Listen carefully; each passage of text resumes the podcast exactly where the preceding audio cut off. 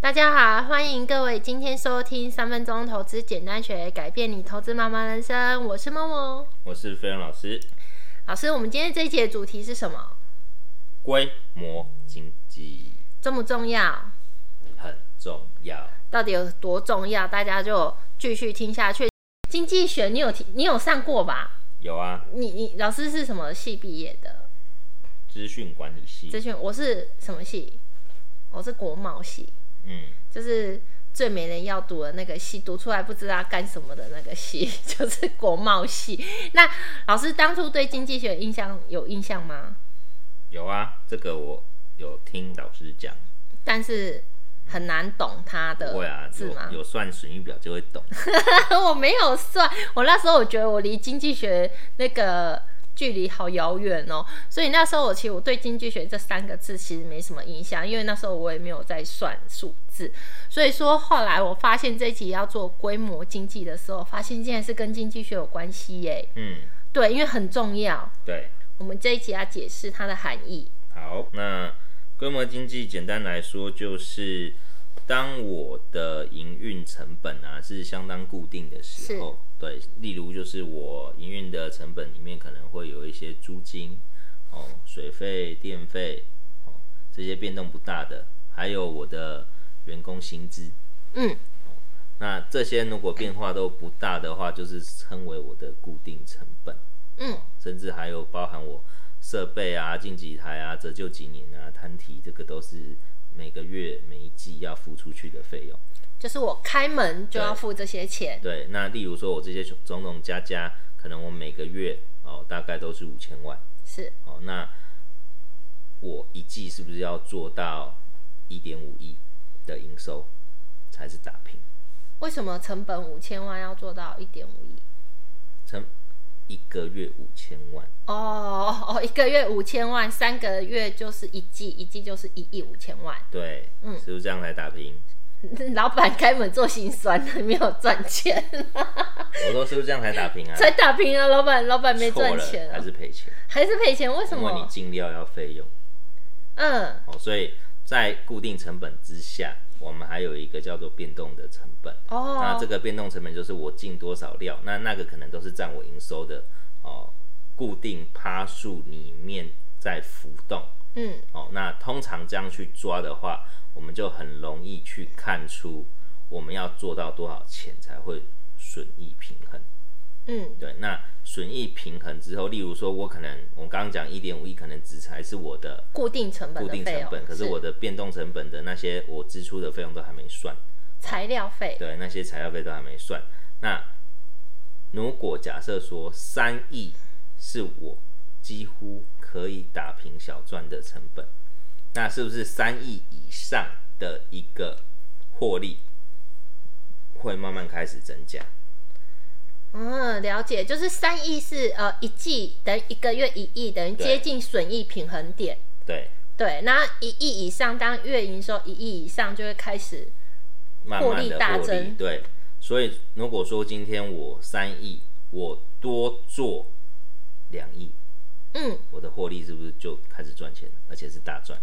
等于说两亿就可能就是高毛利了，对就是本来高毛利就会变成本来毛利是五十趴，然后多收了两亿，就毛利可能就到了八十趴的概念嘛。对，可以这样讲。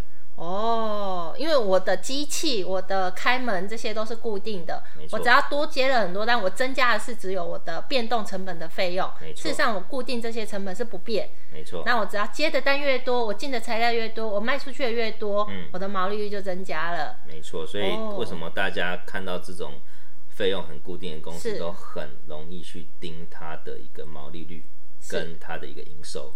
很爱因为毛利可能它的毛利会随着营收大幅成长而增加，是。哦，这是第一点。那第二点就是，他可能很轻易的就可以去算出，当我营收增加多少的时候，我的获利就增加多少。那这样对于股价联动性就会非常大。这个是不是算起来在预估未来的 EPS 上是还蛮精准的很，重要。对，很精准。嗯老师喜欢这种公司吗？这种东西可可遇不可可求，遇又不可可是求。嗯每年都会有。对，台湾这种产业多吗？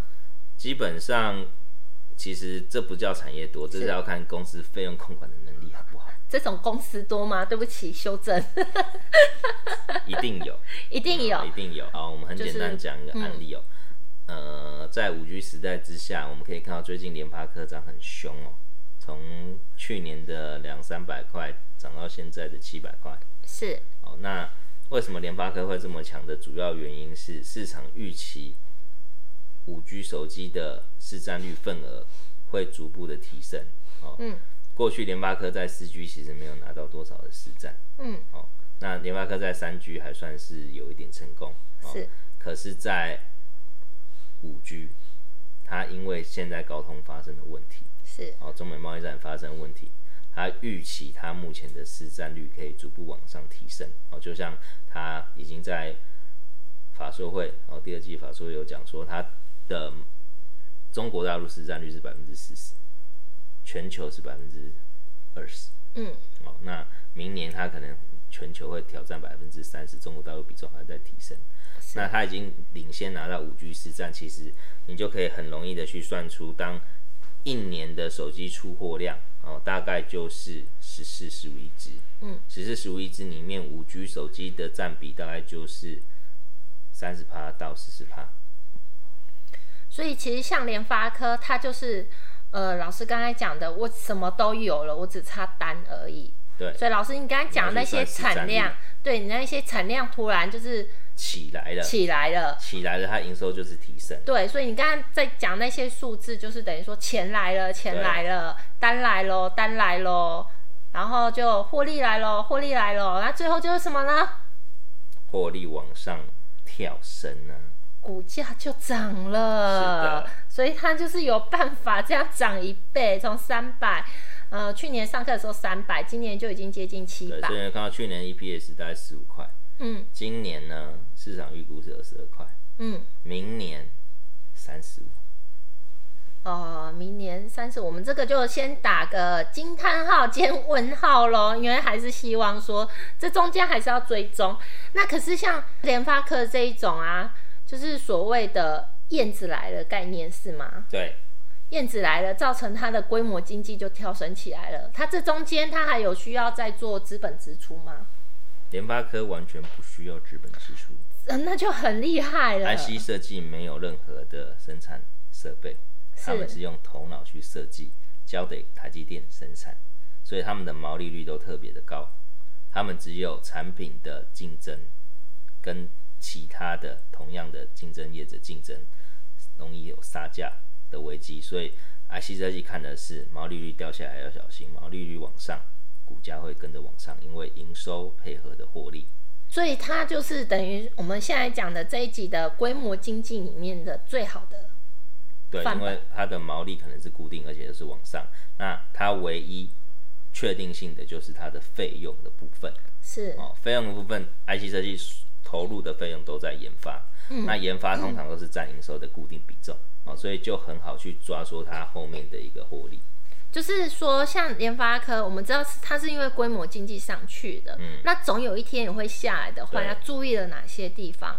规模好经济总有一个顶峰吧。